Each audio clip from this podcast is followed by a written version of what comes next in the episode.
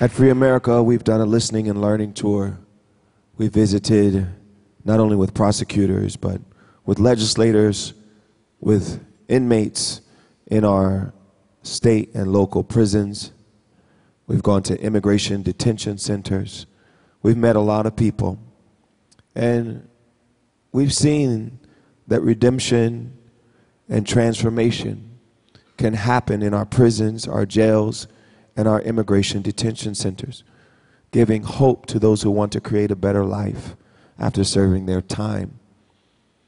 Imagine if we also considered the front end of this prison pipeline.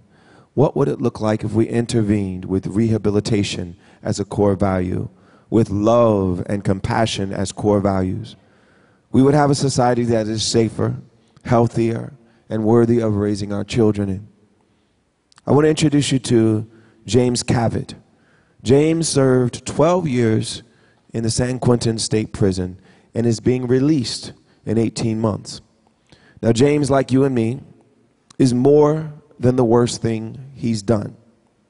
He is a father, a husband, a son, a poet. He committed a crime, is paying his debt, and working hard to build the skills to make the transition back to a productive life when he enters the civilian population again. Now, James, like millions of people behind bars, is an example of what happens if we believe that our failings don't define who we are, that we are all worthy of redemption, and if we support those impacted by mass incarceration, we can all heal together. I'd like to introduce you to James right now, and he's going to share his journey of redemption through spoken word. Thanks, John. TED, welcome to San Quentin. The talent is abundant behind prison walls. Future software engineers, entrepreneurs, craftsmen, musicians, and artists. This piece is inspired by all of the hard work that men and women are doing on the inside to create better lives and futures for themselves after they serve their time. This piece is entitled Where I Live. I live in a world where most people are too afraid to go. Surrounded by tall concrete walls, steel bars where razor wire have a way of cutting away at the hopes for a brighter tomorrow. I live in a world that kill people who kill people in order to teach people that killing people is wrong. Imagine that. Better yet, imagine a world where healed people helped hurt people heal and become strong. Maybe then we would all be singing redemption song. I live in a world that has been called hell on earth by those trapped inside. But I've come to the stark realization that prison, it really is what you make it. You see, in spite of the harshness of my reality, there is a silver lining. I knew that my freedom was going to come. It was just a matter of time. And so I treated my first steps as if they were my last mile. And I realized that you don't have to be free in order to experience freedom. And just because you're free doesn't mean that you have freedom. Many of us for years have been battling our inner demons. We walk around smiling when inside we're really screaming, freedom. Don't you get it? We're all serving time. We're just in different places. As for me, I choose to be free from the prisons I've created. The key, forgiveness. Actions, my witness. If we want freedom, then we gotta think different. Because freedom,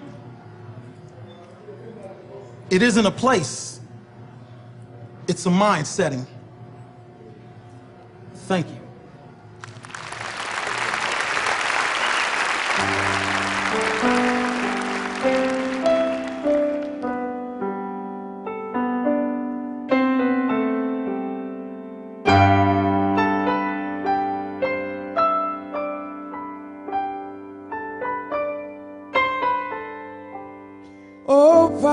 Pirates, yes, they rob I.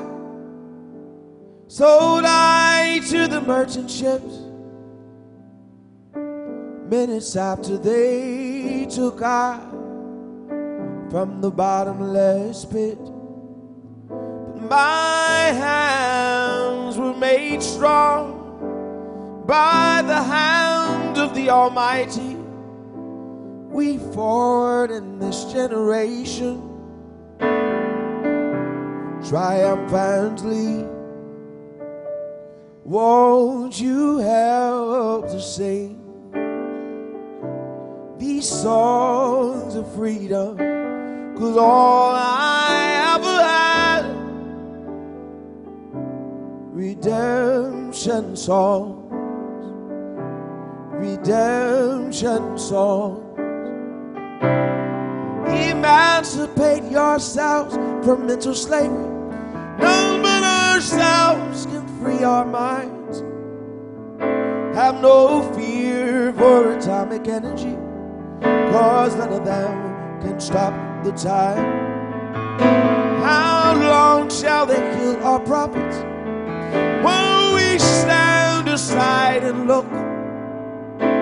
Some say it's just a part of it. We've got to fulfill the book. Won't you help to sing these songs of freedom? Cause all I ever had, redemption songs, redemption songs.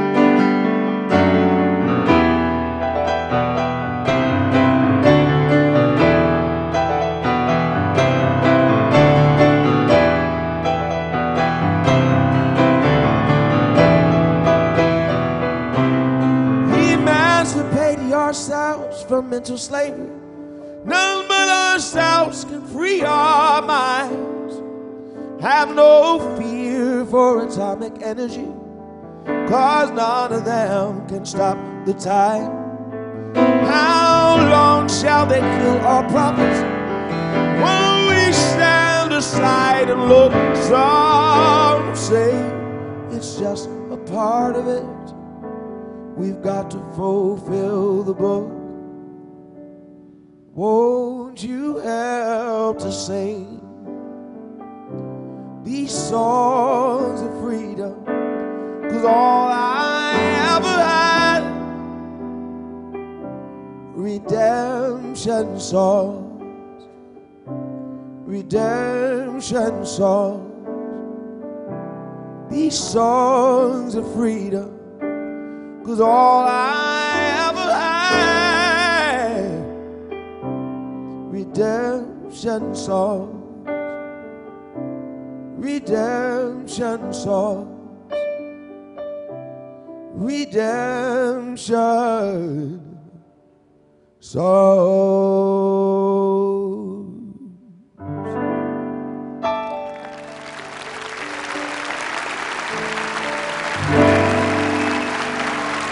Thank you. Thank you.